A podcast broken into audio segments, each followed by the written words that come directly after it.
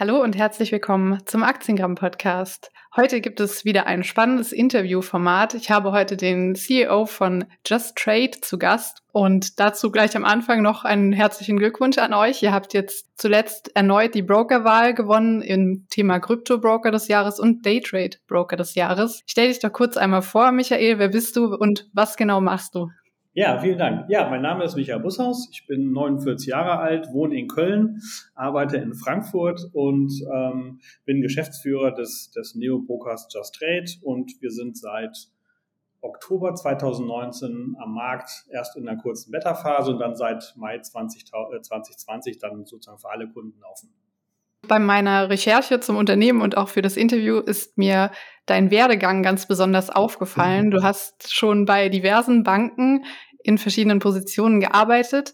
Welche Stationen hast du denn so auf deinem Weg zum Neo-Broker Just Trade alle mitgenommen und wo hast du deiner Meinung nach am meisten gelernt? In der Tat waren das ein paar Stationen. Also ähm, angefangen hat das mal mit einer Banklehre bei der Kreissparkasse Köln ähm, 1992. Und ähm, da hat man dann natürlich schon so ein, so ein bisschen äh, Einblicke bekommen in, in das Wertpapiergeschäft. Da habe ich auch meinen ersten Trade, das war ein Optionsschein der City, äh, gehandelt.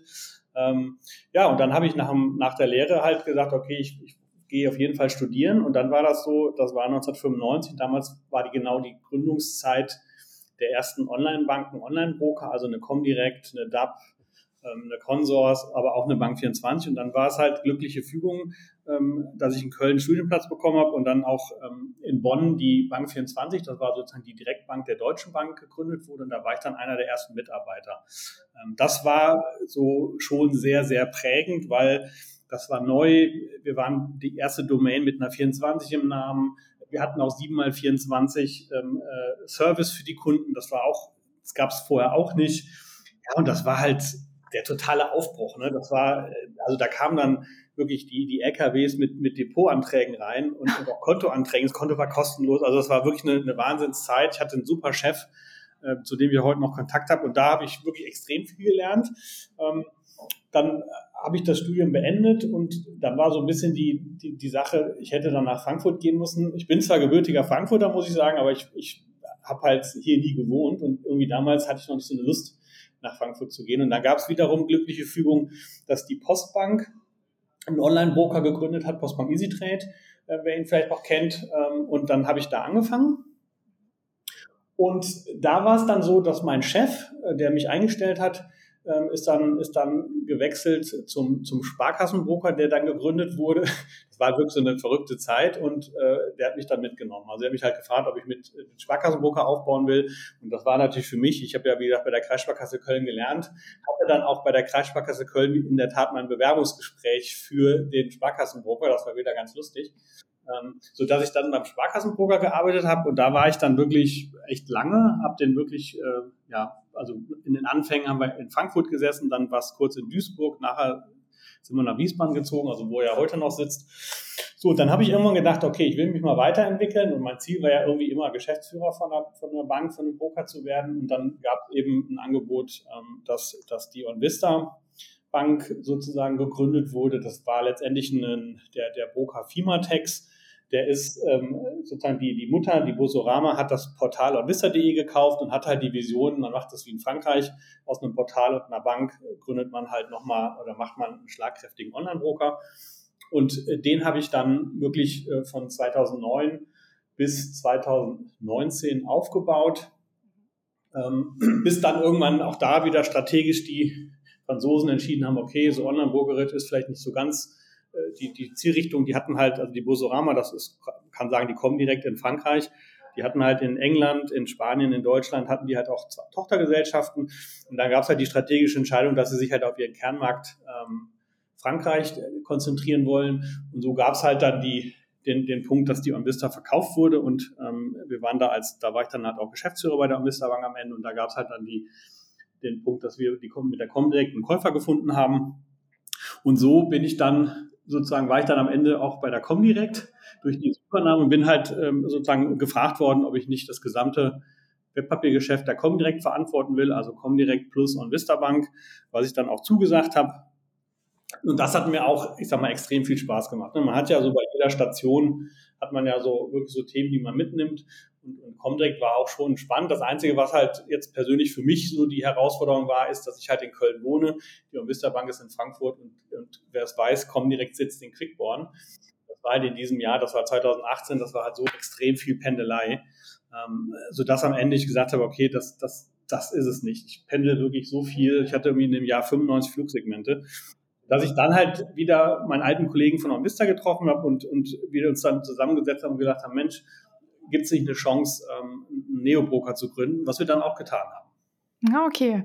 Und wie war das zeitlich? Also wart ihr da einer der ersten Neobroker jetzt für Deutschland gesprochen? Also ich glaube, in der Phase gab es mehrere, die daran gearbeitet haben. Ähm, Trade Republic war ein Stück weit vor uns, weil, weil wir so ein bisschen Pech hatten, dass unser Dienstleister nicht schnell genug war. Also wir wären da gern schneller gewesen. Ähm, aber wir waren dann der, der zweite. Was wir aber definitiv waren, wir waren der erste wirklich für 0 Euro. Ähm, bei, bei Trade Public zahlt man ja 1 Euro und insofern ähm, sind wir aber ganz früh mit dabei gewesen, ja. Mhm. Ja, sehr interessant. Das wirkt auf jeden Fall nach einem äußerst zielstrebigen Lebenslauf oder auch Werdegang.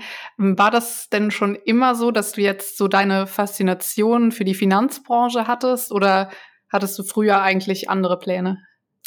Ehrlich gesagt, bin ich da so ein bisschen reingerutscht. Also ich meine, mein Bruder, der hat schon mit 13 irgendwie so Aktiengeschäfte gemacht. Wow. Mit meiner Mutter. Ich hatte da aber auch nicht so viel mit übrig, für übrig. Aber ähm, ich hatte dann, wie gesagt, nach dem Abi irgendwie so die Frage, was mache ich jetzt? Und ich wollte irgendwie nicht direkt wieder direkt studieren gehen, weil irgendwie direkt so viel wieder lernen, ähm, das, das war nicht so mein Ding. Und das haben halt bei mir in der Stufe ähm, wirklich viele eine Banklehre gemacht. Also ich glaube 10 Prozent und wir hatten, waren eine große Stufe, so 130 waren wir in der, in der, in der Stufe. Und da habe ich irgendwie gesagt, na komm, eine Banklehre, das ist doch irgendwie erstmal nichts, nichts, nichts Falsches. Und so kam das, ähm, dass ich da, sagen wir mal, wirklich Richtung, Richtung Finanzbranche bin. Also, wie gesagt, von Hause, mein Vater ist Ingenieur, also da, da ist äh, eigentlich nichts nichts äh, Richtung Finanzbranche sozusagen. Aber ja, und dann habe ich halt die Banklehre gemacht und so bin ich da irgendwie zu diesem Thema gekommen und habe halt dann und das, das, ich sag mal, das Glück war halt wirklich, dass ich mit Studienbeginn halt bei der Bank 24 gearbeitet habe und da war halt genau dieser Boom der Online-Broker. Ne? Also das war halt wirklich, wir hatten ja dann auch wirklich einen, einen sportlichen Wettbewerb mit, mit äh, Karl Matthäus Schmidt von Consors, mit, mit, weiß ich, Kai Friedrichs von der DAP und das war halt wirklich eine mega spannende Zeit. Und die Deutsche Bank hat uns da ja auch viel machen lassen. Ähm, und so bin ich halt wirklich, und so arbeite ich halt wirklich seit über 25 Jahren jetzt in der, in der Online-Brokerage-Industrie und bereue es überhaupt nicht. Mhm. Ja, und was war dann letztendlich oder was war so der ausschlaggebende Grund oder Punkt, dann Just Trade zu gründen? Also nachdem alles andere eigentlich ja erfolgreich gelaufen ist, würde ich mal sagen. Wie, wie kam da so die Motivation oder vielleicht auch den, den Mut, das, ich sag mal, aufzugeben, in Anführungszeichen, und dann nochmal in den Bereich Startup zu gehen? Also ich sag mal, jeder, der mich kennt, weiß, ähm, dass ich bei OnVista extrem viele Preismodelle eingeführt habe. Ich glaube, beim Vista hatte, das weiß man so als Kunde nicht, aber ich glaube in Summe 30 verschiedene Preismodelle. Ähm, ich habe da halt brutal viel ausprobiert, was halt so geht. Ähm, also auch Abo-Modelle, die hatten wir jetzt nicht live, aber haben die verprobt mit Kunden und haben halt irgendwann festgestellt, ähm, dass, dass Preismodelle wirklich ein spannendes Thema ist. Und so kam es halt schon, dass wir auch, dass ich mit meinem Kollegen, mit dem Herrn Oetting 2012 auch schon über so ein 0-Euro-Angebot diskutiert habe. Es war halt nur nicht, nicht darstellbar vom, vom Setup her, ähm, weil einfach die, die Kosten äh, sozusagen im, im Clearing und Settlement, die waren halt zu hoch, so dass es einfach nicht, nicht, nicht ging. Ne? So, und, und, wir haben dann bei OnVista ja dieses 5-Euro-Modell eingeführt, so ein bisschen als, als ähm, ja, ich sag mal, Kopie, so kann man es fast sagen, von, von FlatEx, ähm, mit so ein paar Optimierungen. Und da kam halt schon relativ schnell mal raus, dass, dass halt so ein Preis, äh, sagen wir mal, echt entscheidend ist. Ne? Und und insofern ähm, war jetzt so, die Zeit ist weitergedreht worden. Ne? Also die, die gerade so was auf der Abwicklungsseite ist halt extrem viel passiert, um das Ganze noch günstiger zu machen. Und so kam halt dann die, und dann war natürlich ein so ein Schlüsselmoment, war dann ähm, die Gründung von Robinhood in Amerika. Auch wenn das natürlich vom Setup her was völlig anderes ist, aber es war letztendlich schon so ein Schlüsselmoment ähm, 2013, dass, dass wir irgendwie gesehen haben, hoppla, ähm, das, das geht ja schon. Ne? So, mhm. und Und wir haben das dann halt wirklich intensiv diskutiert ähm, die ganzen Jahre. Es war aber halt nicht machbar und, und äh, trotzdem ist eben, wie gesagt, diese, diese Kostenersparnis und, und dieses Verschlanken. Ich meine, wenn man sich überlegt, man hätte vor fünf Jahren einen Broker gegründet ohne Xetra, da wäre kein Kunde wahrscheinlich zu gekommen. Ne? ja. Heute interessiert Xetra überhaupt nicht mehr. Und, und die Zeit hat sich einfach total gewandelt. Die Mobile Devices wurden, ich habe also damals bei der Deutschen Bank, war ich mit in diesem, in diesem Early-Projekt, die war, Deutsche Bank war Großpartner von Nokia und wir hatten dieses, ich sag Matrix-Handy, dieses Nokia 7110 was so aufgeflächt ist und da war halt WAP drauf. Ne? Du konnte man, und dann haben wir halt dieses WAP-Banking, das war natürlich der blanke Horror von der, von der Oberfläche her. Und, und wenn man halt sieht, heute gibt es ein iPhone, wo man alles drauf machen kann in einer super Geschwindigkeit. Und so war der Markt einfach reif. Das heißt, es gab sozusagen ein Vorbild äh, in, in, Form von Robin Hood und es war einfach sozusagen, die, die Technologie war da und, und auch sozusagen die Effizienzen im Markt waren da, um einfach zu sagen, Mensch, ähm, also es ist, es ist machbar, lass uns das doch versuchen. Und so kam am Ende die Motivation, äh, zu sagen, also äh, wenn nicht jetzt, wann dann? Ne? Und, und ähm, ja, mein Kollege, der, der Ralf Oetting, der hatte da halt vorher schon weiter dran gearbeitet an diesem Thema und so, und so haben wir uns wieder getroffen. Da meinte ich, Mensch, top, dann lass uns das doch irgendwie zusammen machen. Mhm, okay. Und so generell gesprochen habe ich ja jetzt so den Eindruck, dass der Markt in Deutschland, was das Thema Neo-Broker oder auch Fintechs angeht, ja schon ja, hart umkämpft ist, kann man sagen. Es gibt ja diverse Broker und 100 Vergleichsportale, was man sich alles anschauen und raussuchen kann. Mm, da gibt es sehr viele Wahlmöglichkeiten. Was macht Just Trade in deinen Augen besonders oder wie versucht ihr euch von der Konkurrenz abzuheben? Also ich glaube halt, ähm, was man über uns sagen kann, ist, dass wir und da spreche ich sicherlich für, für weite Teile des gesamten Teams, dass wir halt eine brutale Markterfahrung haben. Ne? Also wie gesagt, auch Herr Oetting macht den Job seit über 20 Jahren, ich mache den seit über 25 Jahren und die anderen Kollegen machen den, machen den für ihren Teil auch schon ewig lange. Das heißt, wir haben einfach eine extreme Expertise und damit würde ich behaupten, haben wir schon sagen wir, ein relativ gutes Gespür für, für Sachen, was, was, man, was man dem Kunden anbieten muss, was ein Kunde gerne möchte. Ähm, und zum Beispiel war es uns immer schon wichtig, dass wir nicht nur eine App haben, sondern auch einen Desktop, weil wir einfach wissen, es gibt einfach viele Kunden, die auch über den Desktop handeln wollen und das nicht über eine App machen wollen. Deswegen haben wir schon immer beides angeboten. Und wir haben ja jetzt auch noch und das war auch immer Ziel seit Gründung, ähm, Guidance angebunden, also dass man eben auch über eine professionelle Plattform, wo man wirklich brutal gute Charts kriegt, man kann aus dem Chart heraus handeln. Also die haben wir ja auch noch angebunden. Das heißt, wir haben eine, eine API, die wir da zur Verfügung stellen. Das heißt, wir decken da wirklich sehr breite Bedürfnisse vom Kunden ab. Und dann kommt halt auch noch hinzu, dass wir auch immer mehrere Handelsplätze anbieten. Ne? Also wir haben ja nicht nur die Lang- und Schwarz-Exchange, sondern wir haben auch Quotrix und wir haben auch TradeGate. Ähm, und weil wir einfach der Meinung sind, dass ein Handelsplatz für einen Kunden zu wenig sind. Bei der Comdirect hatten wir zwölf, das ist zu viel.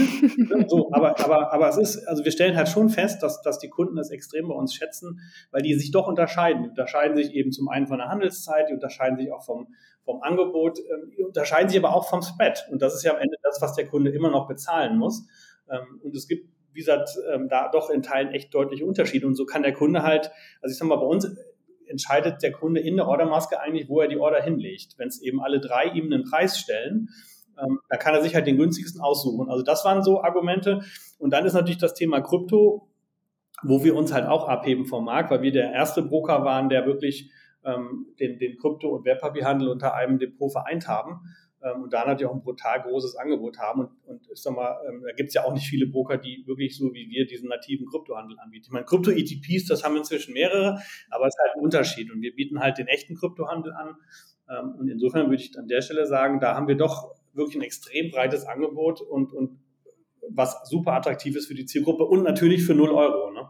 Ja, ja, wie du schon gesagt hast, also gerade das Thema Krypto ist ja wirklich dann im Vergleich zu anderen Brokern oder Neo-Brokern schon ein Alleinstellungsmerkmal. Hm, warum habt ihr euren Fokus so verstärkt auf das Thema Krypto an sich gelegt? Also geht ihr jetzt davon aus, dass sich die Kryptowährungen langfristig durchsetzen und die Coins dann auch, ja, ich sage mal, eine Daseinsberechtigung haben werden, langfristig? Also ich sag mal, ähm, das Thema Krypto hatten wir wirklich seit Gründung auf der, ich sag mal, Wunschliste.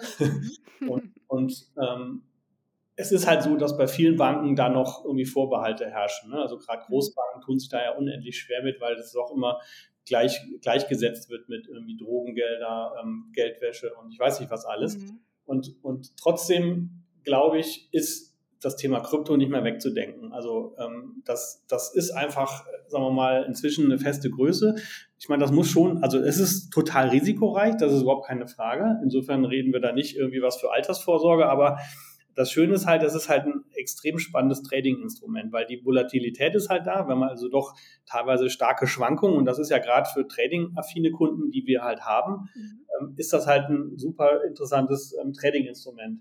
So, trotzdem glaube ich, also die sind auf keinen Fall mehr wegzudenken. Das sieht man ja auch schon, wie viele Krypto-ETPs inzwischen es gibt, wo eben, ich sag mal, Zertifikate mit einem Krypto-Underlying emittiert wurden, was aber dann ein Wertpapier ist mit, mit, ich sag mal, etwas anderen Vor- und anderen Nachteilen. Aber man sieht einfach, ähm, der, die Nachfrage ist da. Und das war halt für uns das Argument zu sagen, ähm, lass uns doch diesen Weg gehen, den wir eh gehen wollten, weil der ist nicht mehr aufzuhalten. Ne? Und, und insofern war das, war das für uns vollkommen klar, dass wir den Fokus darauf legen müssen. Ähm, trotzdem sind wir originär, ich sag mal, im Webpapiergeschäft verhaftet. Aber ich sag mal, das war jetzt, wenn man, weil du ja vorhin auch meine Laufbahn oder meinen Werdegang angesprochen hast, ist das Thema Krypto für mich natürlich auch in Teilen neu gewesen. Und das ist halt total spannend, wenn man dann wirklich so mal eine Asset-Klasse sozusagen von Grund auf ähm, sozusagen äh, sich anschaut, konzipiert, anbindet und dann auch wirklich ähm, sozusagen den Handel beginnt. Und wir haben das Projekt wirklich in drei Monaten sind wir live gegangen, Oktober 2020, und dann war wirklich einer der ersten Trades.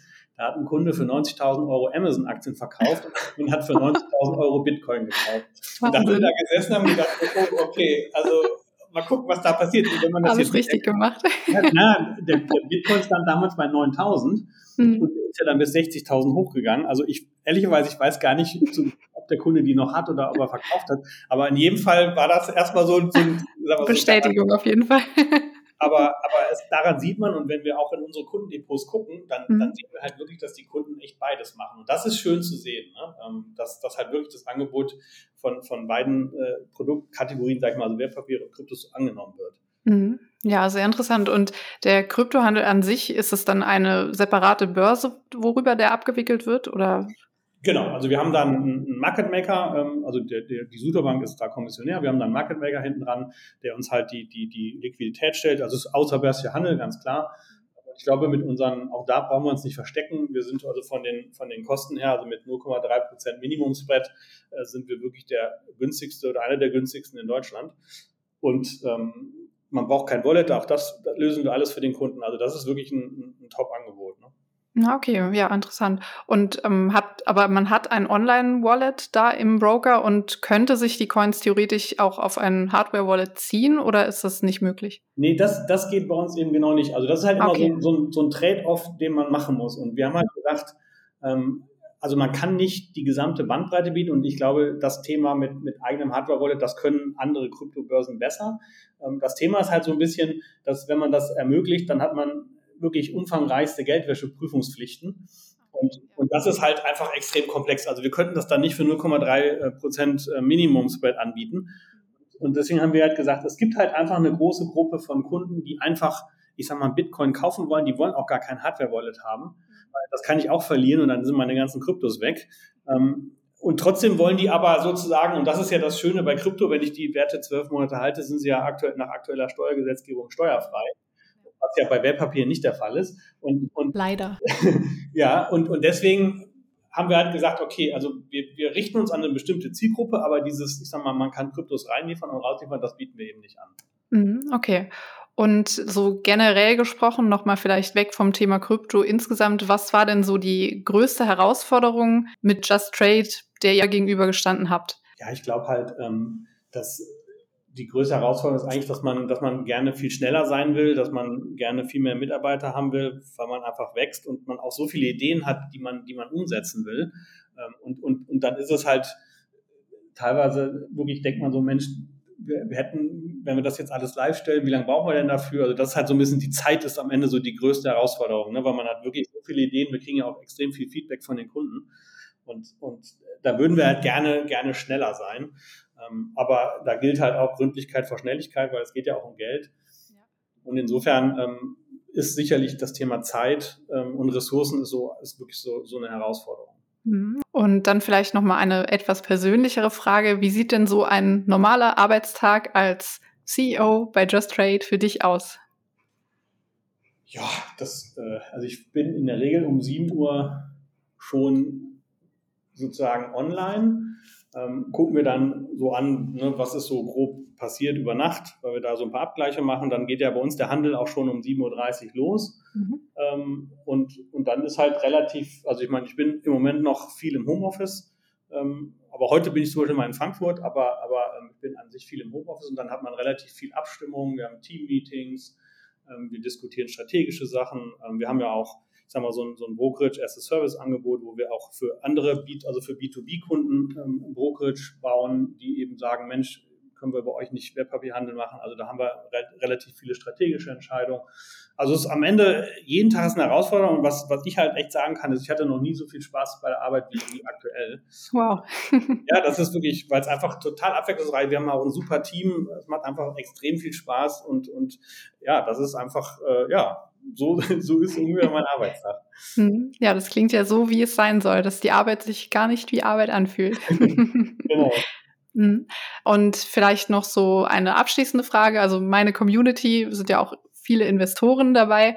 Mhm. Die interessiert natürlich auch, wie jemand mit deinem Werdegang vielleicht auch und deiner Erfahrung denn letztendlich selbst investiert. Also wie investierst du selbst? Setzt du auf Einzelaktien, ETFs, Krypto, Mischung oder verfolgst du eine andere Strategie?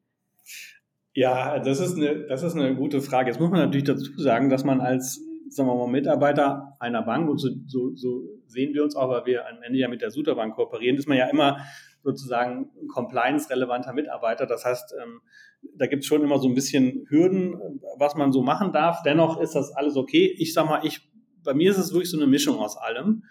Ähm, mein Problem ist eher, dass ich wenig Zeit habe.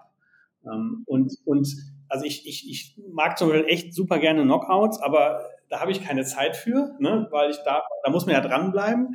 Ähm, ich bin ein großer Freund ähm, von so, von ähm, Portfolio-ETFs. Die, äh, da gibt es ja, ich sag mal, zum Beispiel von Vanguard oder von Luxor gibt es ja diese Portfolio-ETFs, die wirklich für, ich sag mal, 25 Basispunkte bieten, die halt so verschiedene Strategien. Ähm, und, und dafür braucht es eben kein Robo mehr. Ne? Also ich, ich war ja auch mal verantwortlich für ein Robo und wenn man sich halt die Performance der meisten Robos anguckt, dann glaube ich, dann tut es halt so ein ETF erst recht, weil ich kriege den für 25 Basispunkte und kann da halt wirklich, das, der, der macht automatisches Rebalancing und, und kann halt gucken, wie sozusagen der Wert steigt. Ähm, da bin ich ein Freund von, habe auch einen Sparplan. Ähm, da habe ich einen Sparplan so in, in so einem ESG ähm, MSCI World. Ähm, habe natürlich auch Aktien. Da bin ich eher so ein Typ. Ähm, ich glaube, das ist so die Warren Buffett Strategie. Man kauft, was man kennt. Ähm, also ich meine, wenn man teilweise sieht, was die Kunden so kaufen, habe ich Werte, die habe ich noch nie gehört. Aber, aber da, da bin ich eher so jemand, ähm, dass ich halt an, an bestimmte Trends glaube, also ich sag mal Elektromobilität oder sei es jetzt Logistik oder, oder E-Commerce und guck halt, ähm, gibt es da Werte, die, die total spannend sind. Ähm, so, Krypto ist klar, also da bin ich echt für zu haben. Ähm, also Handel auch wirklich da bunte Mischung, alles Mögliche, aber jetzt nicht irgendwie exzessiv, sondern ich gehe da halt mal rein und denke mir so, okay, jetzt ist wieder gefallen. Also jetzt gestern ist ja Bitcoin wieder stark gefallen, dann okay, jetzt kannst du mal wieder so ein bisschen reingehen und mal gucken, wie, wie es dann aussieht, wenn es wieder steigt. Also ich bin da wirklich ähm, so und ansonsten halt klassisch Immobilien, ähm, also was man halt so macht. Aber ich glaube halt, der, der Punkt ist wirklich, ähm, dass dass ich sage mal, in Zeiten von, von dauerhaften irgendwie Niedrigzinsen und, und natürlich ist die Rente irgendwo sicher, die Frage ist halt nur, wie hoch, es ist halt wirklich für jeden super wichtig, dass man sich um seine eigenen Finanzen kümmert. Und, und ich sag mal, da ist so, damit fängt es halt mal an, ne, dass man vielleicht wirklich mit so einem 50 oder 100 Euro ETF-Sparplan einfach mal anfängt. Und da habe ich zum Beispiel so ein Erlebnis, ich habe während meiner Lehre habe ich auch so einen Sparplan abgeschlossen, jetzt nicht in ETFs, das gab es damals noch nicht. Aber das, das war so ein Sparplan, der hat in PS-Lose investiert. Also man hat also irgendwie 50 Mark gespart und dann hat man für 8 Euro, glaube ich, irgendwelche Lose gekauft und da konnte man immer gewinnen, noch so 5 Euro, 10 Euro, 100.000 Euro. Ne? So gewonnen habe ich da nicht viel, aber ich habe halt wirklich seit, seit 95 habe ich da eingezahlt und ich habe das total vergessen. Und bis mir jetzt letztens dieses Sparbuch in die Hände gefallen ist und da waren jetzt über 20.000 Euro drauf. Ach, Wahnsinn. Gibt es da halt keine Zinsen. Aber wenn ich jetzt überlege, ich hätte das in den ETF äh, in, investiert und das ist eben der Punkt, also, je früher ich damit anfange, desto mehr kriege ich halt nach hinten raus, weil Zinsen gibt es ja nicht mehr. Und das ist halt, glaube ich, was man irgendwie, was man so als Strategie sagen kann. Man soll halt möglichst früh, auch wenn es nur 30 oder 25 Euro sind, mhm. Ähm, das, das hilft halt echt ungemein. Irgendwie, sagen wir mal, später, wie so eine, ich sag mal, ist ein doofes Wort, aber eine Rentenlücke, die ist halt nun mal wahrscheinlich bei den meisten Leuten irgendwie da. Und wenn man dann im Alter einfach, sagen wir mal, so ein bisschen Vermögen hat, was man halt früh angesammelt hat, dann ist das echt äh, zielführend. Mhm. Ja, das stimmt. Das ist ja auch so ein klassisches Beispiel Zinseszinseffekt, was man sich eigentlich als junger Mensch kaum vorstellen kann, aber es funktioniert nun mal einfach so über die Zeit. Das ist wirklich genau. das Wichtigste, ja. Es gibt halt nur keine Zinsen mehr und deswegen gibt es auch keinen genau. Zinseszinseffekt. Ne? Das ist halt wirklich so ein, so ein Dilemma, was gerade die junge Generation einfach echt hat. Mhm, und da muss man, da muss man ähm, wirklich gegen arbeiten und da bleibt eigentlich nur der Kapitalmarkt. Ne? Ja, sehe ich komplett genauso. Okay, ja, dann vielen Dank schon mal für deine Zeit und die ausführlichen Antworten. Ich denke, da konnten wir ein paar spannende Einblicke gewinnen. Vielleicht haben die Zuhörer noch Fragen, die sie dann in den Kommentaren noch stellen können bei dem YouTube-Upload. Und ich würde die abschließenden Worte noch einmal dir widmen. Gibt es noch was, was du unseren Hörern vielleicht noch als Motivation mitteilen möchtest? Ja, ich glaube halt wirklich, ähm, dass, dass insbesondere die Neoburger gezeigt haben, dass Wertpapiergeschäft nicht teuer ist, dass es einfach ist, dass man sich da ruhig mal dran rantrauen kann. Ich freue mich natürlich auch über jeden, der bei uns Kunde wird und der einfach, ich sag mal, mit dem Thema anfängt und einfach fest für sich feststellt, ähm, ich, ich, ich tue da was und da sind, glaube ich, wirklich so, so Sparpläne ähm, als, als ich sag mal, Einstiegsinstrument erste Wahl, aber auch natürlich dass man sich informiert, dass man sich vielleicht auch ein paar Aktien raussucht, ähm, wo man einfach sagt, Mensch, das ist so eine spannende äh, Story, da gibt es vielleicht auch eine Dividende. Insofern freue ich mich halt über jeden, der sich, der sich dem Kapitalmarkt widmet und natürlich auch äh, so Formaten wie, wie, wie, wie ihr, die, die halt wirklich auch eben dafür sorgen, dass, mhm. dass, das Thema, was einfach sowas von wichtig ist, in die breite Masse getragen wird und dass einfach immer mehr Leute sich mit diesem Thema beschäftigen. Ja, sehr schön. Das kann ich nur so unterschreiben. Vielen ja. Dank. Und damit endet auch die heutige Folge. Ich freue mich wie immer, wenn ihr bis zum Schluss dabei geblieben seid. Und noch einmal der Aufruf für das Voting zum Deutschen Podcastpreis. Es läuft jetzt nur noch zwei Tage. Ihr habt die Möglichkeit, da für den Aktiengramm Podcast abzustimmen, wenn er euch denn gefällt und ihr ihn mögt. Und dazu habe ich auch einen Kurzlink erstellt unter aktiengramm.de slash Preis kommt ihr direkt zur Abstimmungsseite. Man muss nichts angeben, keine E-Mail-Adresse, keinen Namen, gar nichts. Es gibt nur einen Button Abstimmen oder jetzt abstimmen.